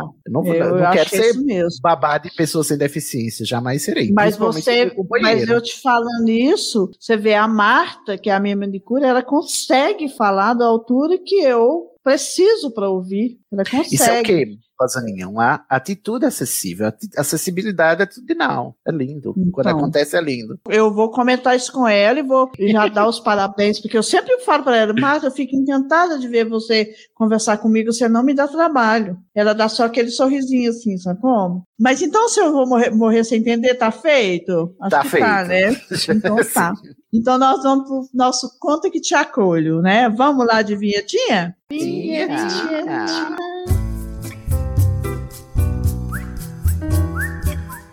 Conta que te acolho é o quadro mais empático dos episódios, pois ouvimos suas queixas e tentamos te ajudar. Afinal, dar conselhos a quem pede é a cara do dono da banca.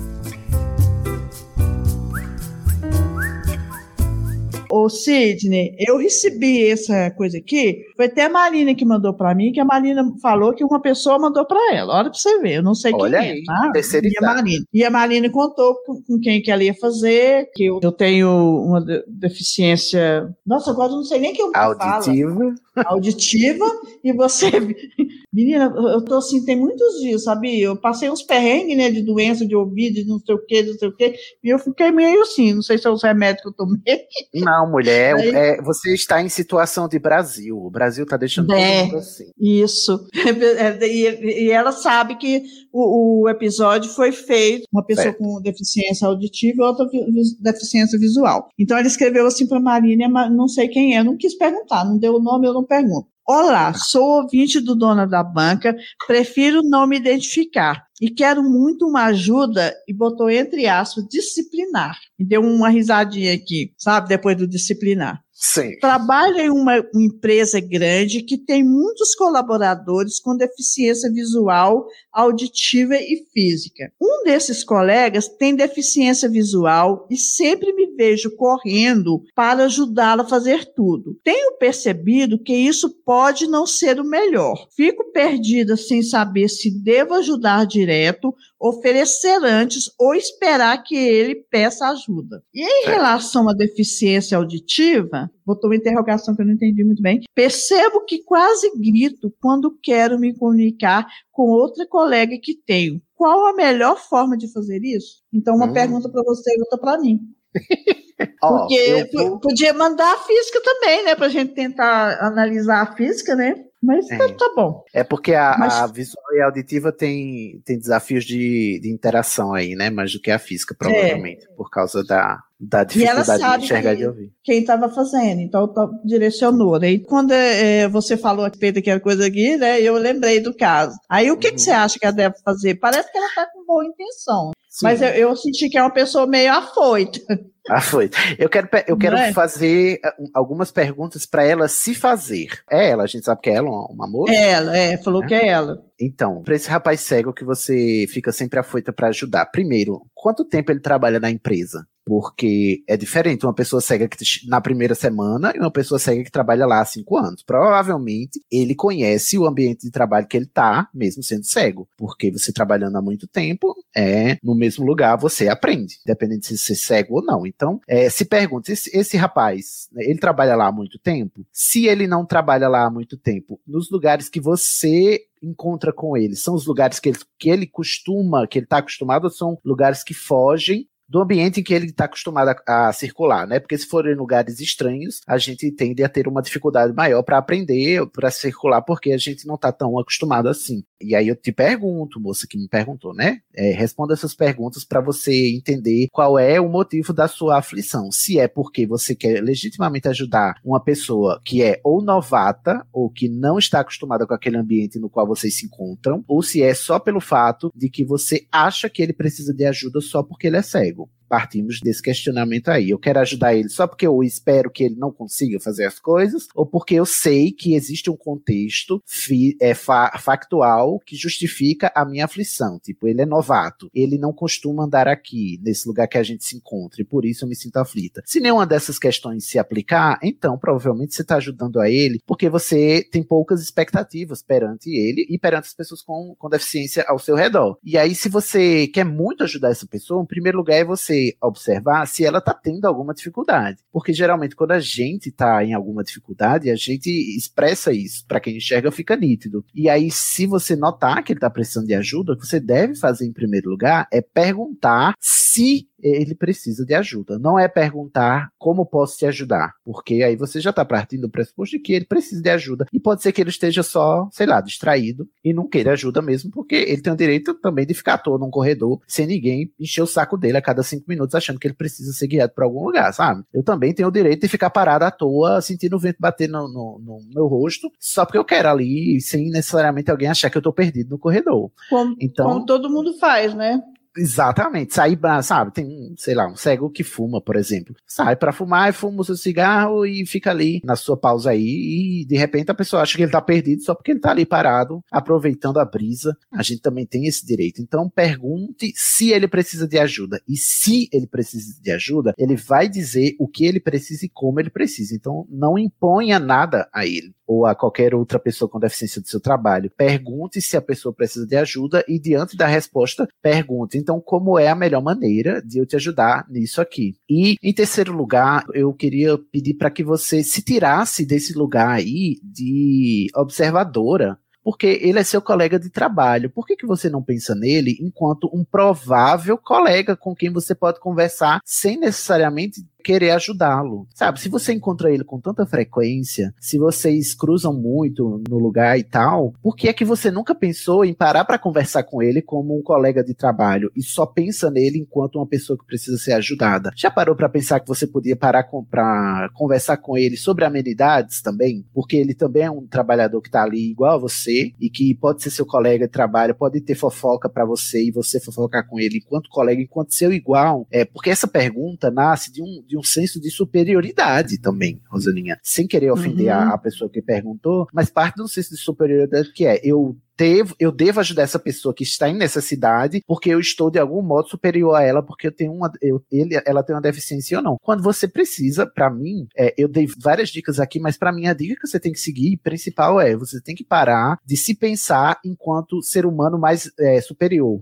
e, sabe, sair desse pedestal de pessoas sem deficiência, porque você não falou se ele é superior seu ou se você é superior hierarquicamente a ele. Então, pelo seu relato, vocês são igualmente, é, trabalham igualmente é, em, iguais condições, né? Então, por que é que você não pensa nessa pessoa com deficiência enquanto colega de trabalho com quem você pode conversar? Você só pensa nessas pessoas enquanto problemas a serem resolucionados? Porque tem muito isso na, no meu ambiente de trabalho, por exemplo. E tanto é que eu eu já vou terminar, eu juro. Tanto é que eu brigo muito quando as pessoas me Fica perguntam. Vontade. Eu me debato muito quando as pessoas me perguntam como, Sidney, como é que eu lido? Como é que eu posso lidar com pessoas com deficiência? Aí eu já paro e penso, e se eu tenho liberdade e condição de saúde mental e paciência na hora, eu já, eu já respondo. Olha só, vamos parar para analisar o jeito que você perguntou. Você perguntou como é que eu posso lidar com uma pessoa com deficiência. O verbo lidar já pressupõe que você parte do do, do pressuposto de que a pessoa com deficiência é um problema que você é, tem que lidar, isso. que você tem que resolver. Então para de pensar nesse, nessa,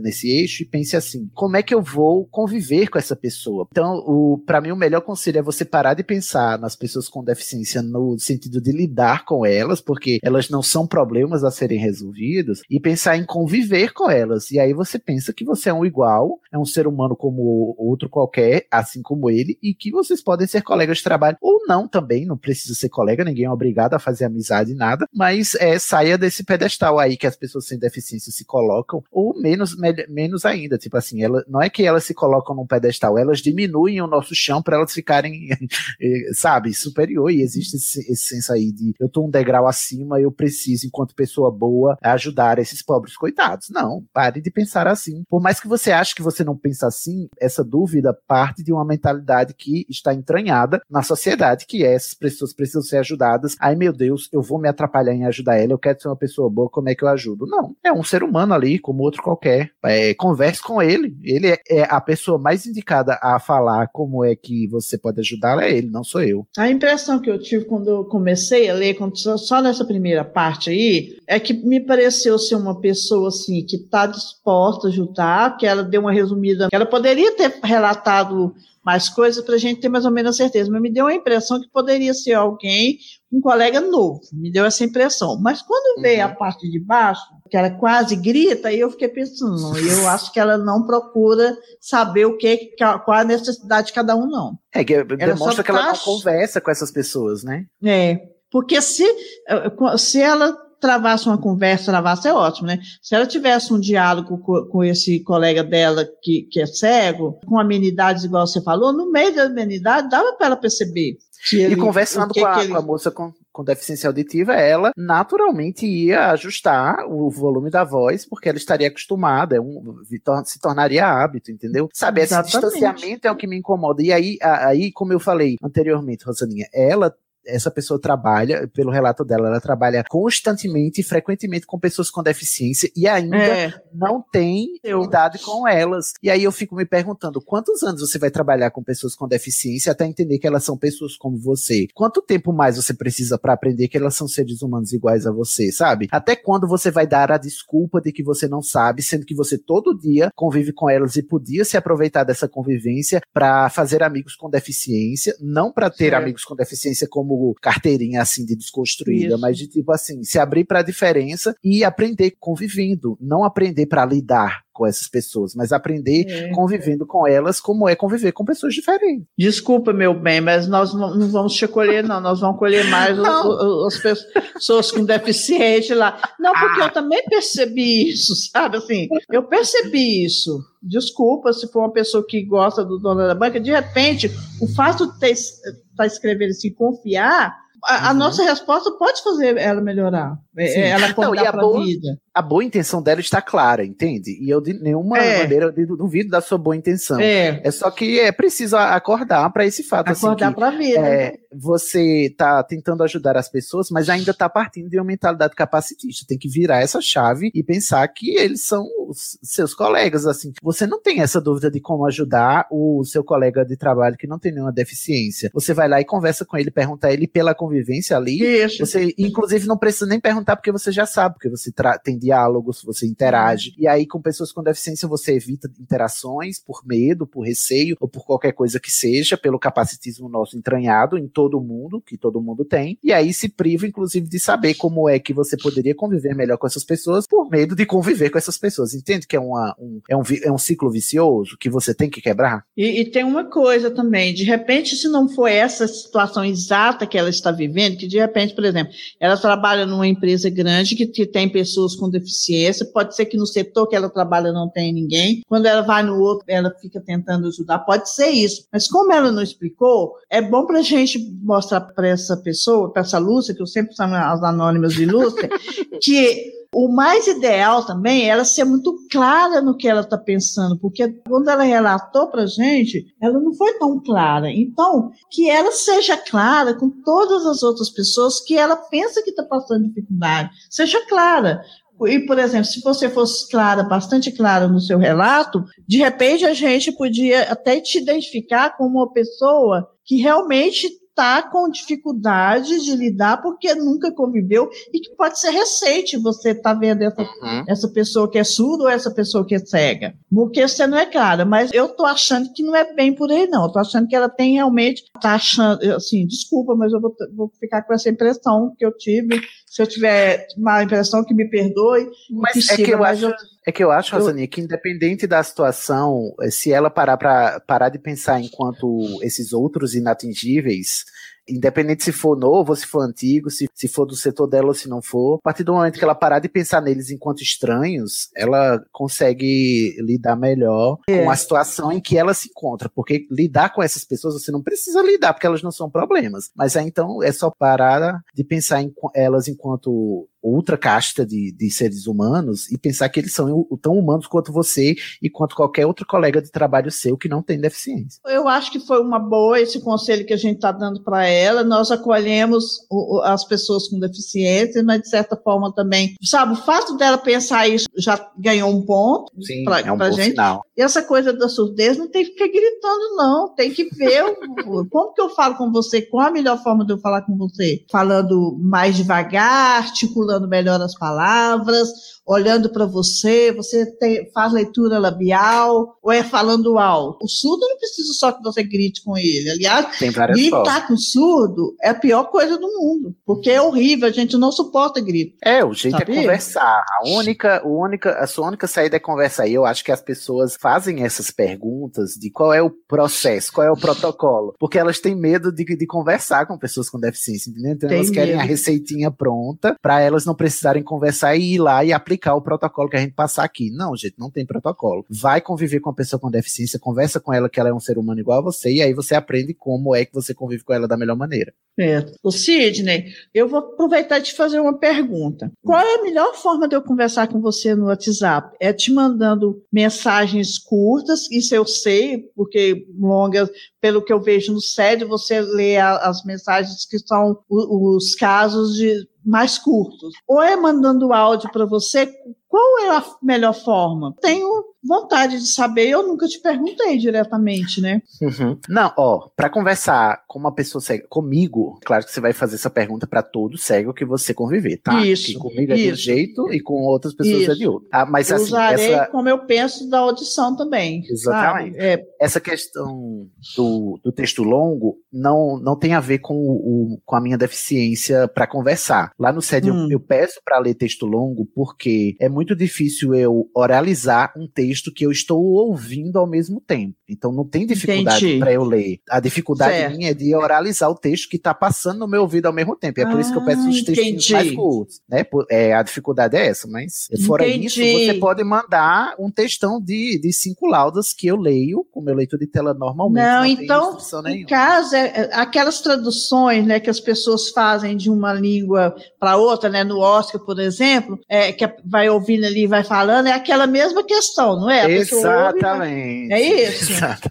É como se eu Ah, estivesse fazendo tá. uma tradução simultânea e eh, você sabe o inferno que é Entendi. fazer uma tradução simultânea, ouvindo e falando ao mesmo Exatamente. tempo. É, é muito difícil, é por isso que eu peço Ô, textos Sidney, você acredita que eu, te, eu acho que eu teria capacidade de entender que a dificuldade era essa e eu não usei a minha capacidade?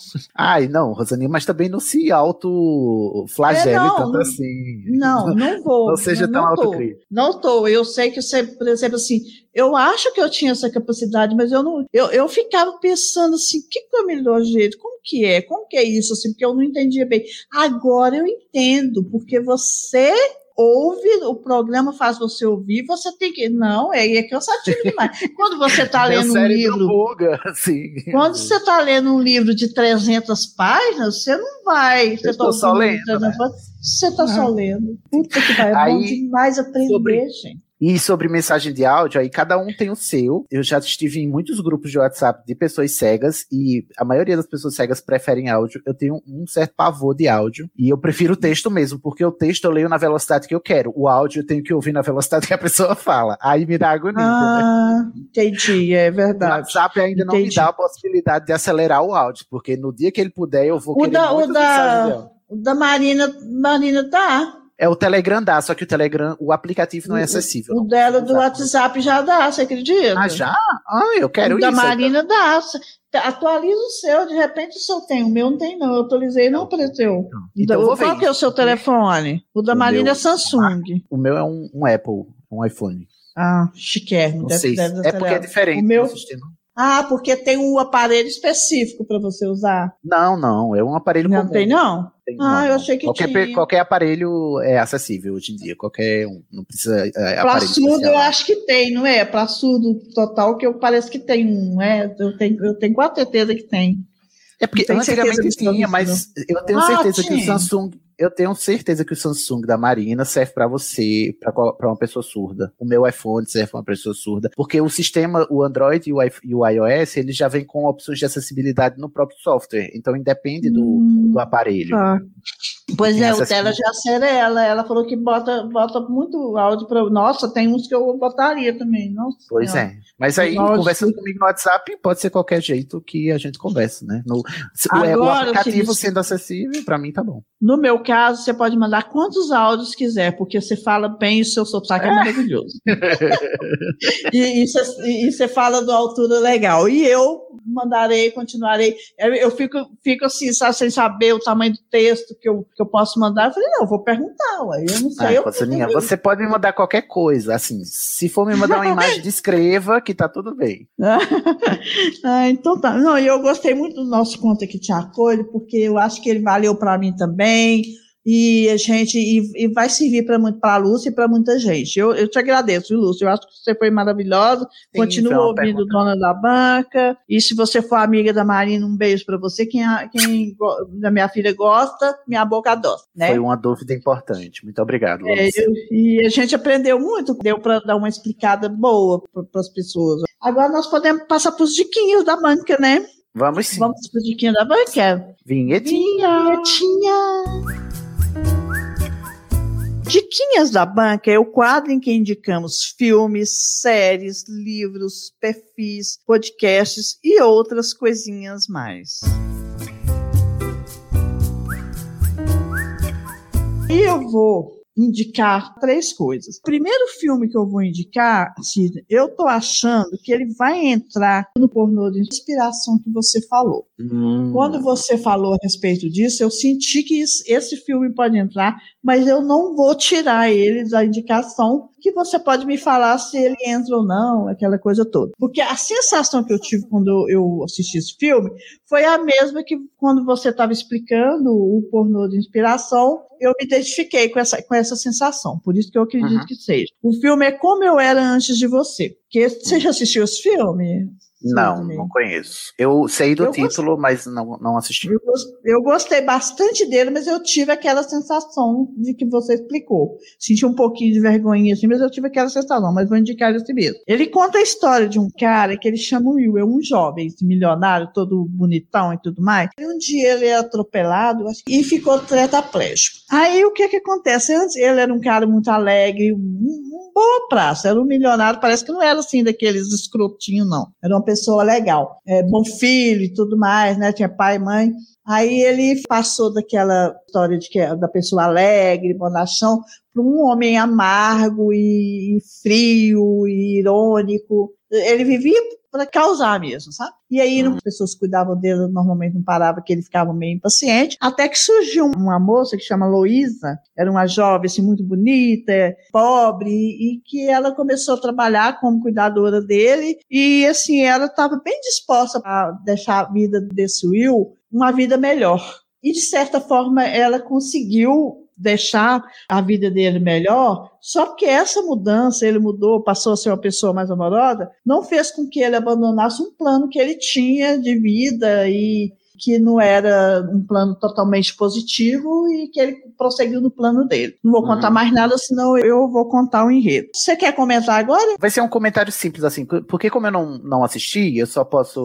É, assim, pelo que você tá contando, eu já encaixo, sim, com, em pornô de inspiração, porque um dos aspectos do pornô de inspiração na ficção é o que a gente chama de salvador sem deficiência. Assim como no racismo tem um salvador branco, né, que é a pessoa branca que vem aqui e vai salvar todos os negros do racismo, né? Tem essa narrativa Hum. aí. Também tem o salvador sem deficiência, que é, tem uma pessoa com deficiência ali que vive triste e solitária, porque ou tem uma deficiência ou, ou passou a ser uma pessoa com deficiência, e chega essa pessoa sem deficiência e vai iluminar a vida dela e tirar ela da tristeza, da solidão e do sofrimento. Porque, ó, enfim, uma pessoa sem deficiência me notou, eu, esse pobre coitado com deficiência, que estou, estaria dado à tristeza e à solidão não fosse essa pessoa maravilhosa, que é essa pessoa sem deficiência que viu algum valor em mim só porque ela é muito perfeita. Mas é, eu teria que assistir para falar com certeza, mas pelo que você me falou, me soa um pouco. Não, disso. mas Porque assim, eu, quando você falou, eu senti exatamente, me deu vontade, inclusive, de não indicar, mas eu falei, eu vou indicar, porque aí o Sidney faz esse comentário, não importa, eu indi é, indicar, inclusive, as até para pessoas para as assistem pessoas. e agora assistem com esse olhar agora, né? Pra saber. Com esse olhar, com esse olhar. É um aprendizado também. Para mim, eu tenho quase certeza que sim também, sabe? Que ele se encaixa, eu vou ficar mais atenta aos outros filmes que eu assisti. Agora, o outro filme que eu quero indicar é O Som do Silêncio, não sei se você assistiu, que Esse eu assisti. Oscar. Ironicamente, ganhou o Oscar de melhor som, né? É de Santos, exatamente. Ele ganhou o Oscar de melhor som e para mim ele ganharia tudo, se bem que o Anthony Hopkins é o melhor ator do mundo, né? Na minha Sim. opinião também. Ele é Ah. maravilhoso, perfeito. Mas esse filme ele narra a história do Ruben, que é um baterista de uma banda, aquela banda bem, como é que fala o nome daquela Heavy banda? metal. Isso. E ele vai perdendo a, a audição com, com esse barulho, sei lá o quê, e chega inclusive a fazer o implante coclear. A minha dificuldade de falar essa palavra é tão grande como se fosse uma palavra em inglês. Coclear. Um Parece. implante que a, que a médica queria fazer em mim. E o que que acontece? É, esse implante ele é feito para quem tem uma surdez severa ou profunda. No caso do, do meu ouvido esquerdo, eu tenho uma surdez profunda, né? Da, o outro não é, eu acho que é quase severo no outro. Então, o que que acontece com esse filme? Eu não sei se você acha que esse filme entra nesse, nesse pornô de inspiração. Para mim, não entra, não entra. Talvez pelo fato, pelo que você falou, que eu sei pouco ainda, se eu estudar mais um pouquinho, prestar mais atenção, às vezes eu vou ter mais conhecimento e conseguir identificar. Porque eu tive uma reação em relação a esse filme que eu tive assim que parar de assistir o filme. Eu não gosto de parar de assistir filme. Sério, eu paro até em meio de episódio, mas filme eu não gosto. Duas vezes que me deu taquicardia. A primeira vez que me deu taquicardia foi aquela vez que ele começou a perder a audição e que, que andou naquele corredor assim, meio desesperado. Aquilo Uhum. me deu uma aflição muito grande. E o Rafa falou que tinha certeza que eu ia sentir aflição naquele momento. Porque assim foi muito muito parecido. Sabe aquele olhar que ele não sabe, desculpa, Sidney, mas eu vou falar para as outras pessoas. Ele, perdão, eu, eu tiro, você sabe assim, Não, não precisa. Ele- tá ele faz aquele, ele, ele para assim, o, o rosto assim, e olha para um lado e fica parado o rosto assim, foi muito parecido, parecendo que era eu, quando eu senti, depois que eu fiz a segunda cirurgia é, nesse meu ouvido direito, o dia que eu estava com dengue, que eu fui perdendo a audição. Eu parava assim, eu não conseguia manifestar uma palavra, eu não conseguia falar nada, eu estava sozinha aqui em casa, eu fiquei perdida, muito perdida, sabe? E a outra sensação que eu tive, que, que me deu taquicardia também, foi quase no final, praticamente, eu acho que a última cena do filme, que quando ele tira, porque o implante, um implante coclear, ele tem do- dois dois compartimentos, não, não é compartimento, dois aparelhos, digamos assim. Eu uso, coloco uma coisa interna e tem uma outra que fica externa, né? São dois. Como que eu poderia falar? Duas partes, dois dispositivos. Duas, isso, são dois dispositivos, exatamente. A pessoa não sabe conversar. Dois, eu sempre tive essa dificuldade, e isso sempre é piada, sabe? É, é, é Sidney, o povo faz piada de eu ser desse jeito, eu me embanando com as palavras, para escrever não sou tanto não, mas para conversar aí Uhum. Aí tem dois dispositivos. E quando ele está na rua, sentado ali numa praça, e aquele barulho de carro, que é uma das coisas que mais irrita quem usa aparelho de, de ouvido, são os barulhos externos ao ambiente que você está. Então, o som do carro que passa, uma moto que passa, um grito, sabe? É muito chato um, um tipo de barulho, diferente do barulho de uma fara, do movimento do papel. É muito chato. Então, Uhum. quando ele, ele parece que ficou irritado com aquele barulho externo ali dos carros e o sino da igreja, ele tira aquele dispositivo da cabeça. Eu já tirei muito meu aparelho de ouvido quando eu estou num lugar que está fazendo muito barulho. Eu arranco assim que eu tenho vontade de jogar fora, sabe? Eu Então eu tive essa sensação muito assim. Ele, esse cara não é surdo. Eles criticaram muito ter colocado uma pessoa que tem audição para fazer o filme, mas eu te falo uma coisa: eu não sou surda total, mas com um pouco de surdez, com um pouco não, com muita surdez que eu tenho usando aparelho, ele fez o papel muito bem. Mas ele foi Uhum. muito bom ator. Eu achei assim, Aham. perfeito o filme, sabe? Então é, é esse o filme. E a outra indicação, depois se você quiser comentar do filme, se achar, me falar se ele é pornô, se quiser falar até agora, eu você fala depois a última. Esse eu assisti. Eu assisti, e como eu assisto com audiodescrição, né? E obviamente eu me valho muito da audição, porque eu, eu tenho que compensar a perda da visão. Uhum. É, ele é muito desconfortável pra mim também, por causa da edição de som mesmo, que é que ela expressa isso, né? Essa, esse desconforto de estar perdendo a visão em todo esse ambiente caótico. É por isso que muita gente, inclusive, de- desiste do filme, porque não consegue aguentar o desconforto. E é por isso que eu É. acho que não é pornô de inspiração, porque o foco da história é no, no cara surdo, Cara. processo dele de adaptação, e não é sobre como ele venceu na vida depois que for surdo, né? É como ele tá se adaptando a essa nova realidade que ele tá vivendo. O final, inclusive, é um final muito inovador para um filme sobre deficiência em Hollywood, porque é um final que pessoas que não estão acostumadas, que só estão acostumadas ao pornô de inspiração, vão achar um final triste, vão achar um final infeliz e tal. E é um final completamente real. É um final É. ok, é um final é, Possível. possível, Possível, satisfatório. E só, só é um final triste se você acha realmente que ter uma deficiência é uma condenação, né? Porque o fato dele usar esse aparelho, de ter feito esse implante, não deu a ele tanta felicidade. Em alguns momentos aquilo vai irritar ele, que ele vai, ele vai preferir realmente o som do silêncio. Uhum. Porque eu, eh, já aconteceu comigo, deu, igual eu te falei, às vezes tá me aborrecendo tanto aquele barulho. Teve um dia que eu fui, fui ouvir um- uns stories de uma, de uma moça que eu gosto muito dela, muito desconstruída, muito maravilhosa ela, sabe? Ela chama Carol Burgo. O, o stories dela tinha um barulho e eu não suportei o barulho dela. Aí eu tirei meu aparelho e falei, não, não é o aparelho que eu vou tirar, eu vou parar de ouvir essa história. Pois Porque é. Estava muito interessante porque o barulho me irritou. Então, aquilo que ele fez lá é algo possível. E ele vai sim preferir o som do silêncio, preferir o silêncio a estar usando esse aparelho num lugar em que o som é muito estridente. Uhum. Igual eu prefiro também. Sim. E a minha outra indicação é o Holocausto Brasileiro, aquele livro da Daniela Arbeck, que quando eu estava, que eu lembrei daquela história das pessoas com deficiências ficarem escondidas, ou ir para Barbacena, que a gente comentava muito aqui, essa tá doida, vou te mandar para Barbacena. Eu, eu usava muito essa expressão aqui em Minas desse jeito, sabe? Quando eu li esse livro, eu senti uma dor muito grande, uma tristeza muito grande. Foi um dos livros mais difíceis que eu achei na vida. Assim, eu li até o fim, mas foi um dos mais difíceis que eu senti, assim, sabe? Eu sofri lendo aquele livro, porque achei aquilo tudo muito real.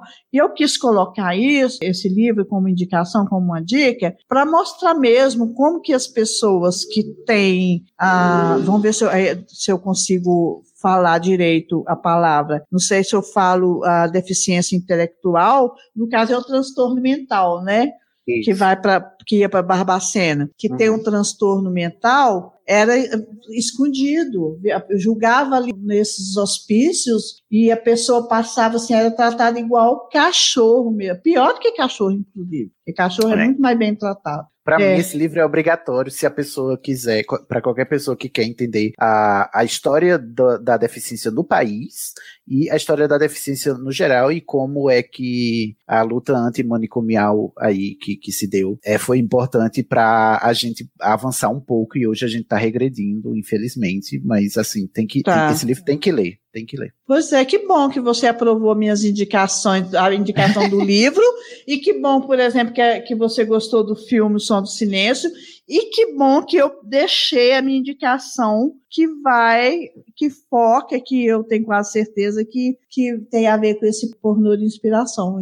Eu achei Uhum. legal minhas indicações, porque ela abrangeu. É, para refletir, exatamente. E você, Sidney? Quais as suas indicações? Pode indicar tudo que você quiser, porque sempre são boas. Eu vou fazer jabás, porque assim, eu já, na minha vida, eu já respondi muita pergunta e cansei de, de responder, sabe? E aí, geralmente, Hum. quando me perguntam sobre deficiência, acessibilidade, essas coisas, eu tratei de fazer o meu próprio material para responder. Tipo assim, tem perguntas que todo mundo me faz sempre. Sempre. E Hum. no, no Twitter, no Instagram, nos podcasts e tal. E aí eu digo, olha, lê, lê aqui esse texto que esse aqui eu já estou respondendo. E aí eu vou divulgar, então, como dica, os conteúdos que eu fiz sobre deficiência para vocês entenderem mais. E nesses conteúdos tem mais referências para vocês expandirem os, os conteúdos que vocês consomem sobre deficiência. A primeira coisa que eu vou indicar é o podcast Central PCD. Ele tem sete episódios, foi todo feito sobre, com pessoas com deficiência. Eu tô lá no primeiro episódio, mas o, o podcast não é Eu não comigo entendi todo. o nome, você me desculpa, não, não entendi. O nome do podcast é, É. Cen- Central PCD, Pessoa com Deficiência. Central P, pessoas CD, com deficiência, Isso. tá.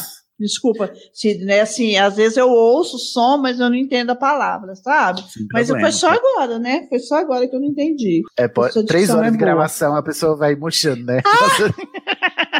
Não, mas eu, eu não, né? eu você fico entendeu, assim também. Eu fico assim É. também. Não, mas Então. é porque eu tô com um pouquinho de infecção no meu ouvido, sabe? Ah, Inclusive tá com íngua. Pode Tá perguntar, eu tô- pode pedir eu tomando, eu- mas foi só agora que eu não entendi e quis perguntar mesmo. Que eu, que eu quero. eu- então, esse podcast PCD. E quais são os episódios? Você falou? Então, o Central PCD é um podcast só para falar sobre deficiência, Só pra- todos. Ah, entendi. Você. Entendi. Tá. Eu tô só no primeiro e o Só resto são outras episódio. pessoas com deficiências falando dos diversos aspectos e várias interseccionalidades, né? Tem uma pessoa negra com deficiência falando como é ser negro e ser um- uma pessoa com deficiência, que é diferente para uma pessoa branca, né? Tem outros fatores Uhum. aí, como é ser LGBT e ser pessoa com deficiência também. Tem essas interseccionalidades aí. É um episódio, é um podcast que tem poucos episódios curtinhos, mas são muito esclarecedores. Eu tô no primeiro. eu quero ouvir todos. No primeiro eu me chamaram para eu justamente dizer o que é deficiência.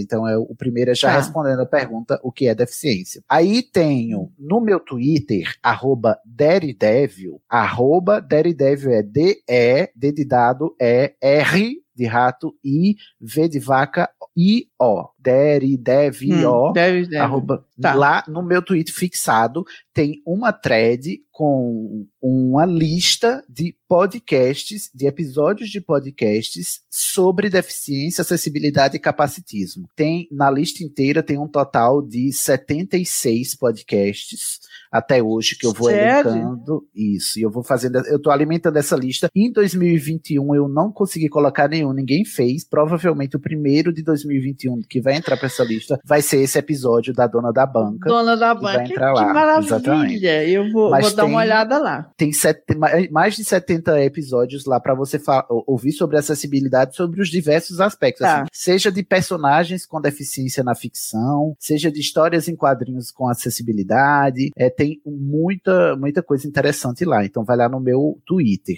Na- no tweet fixado tem essa thread aí com a listinha. E Tá, eu vou eu lá tenho- então.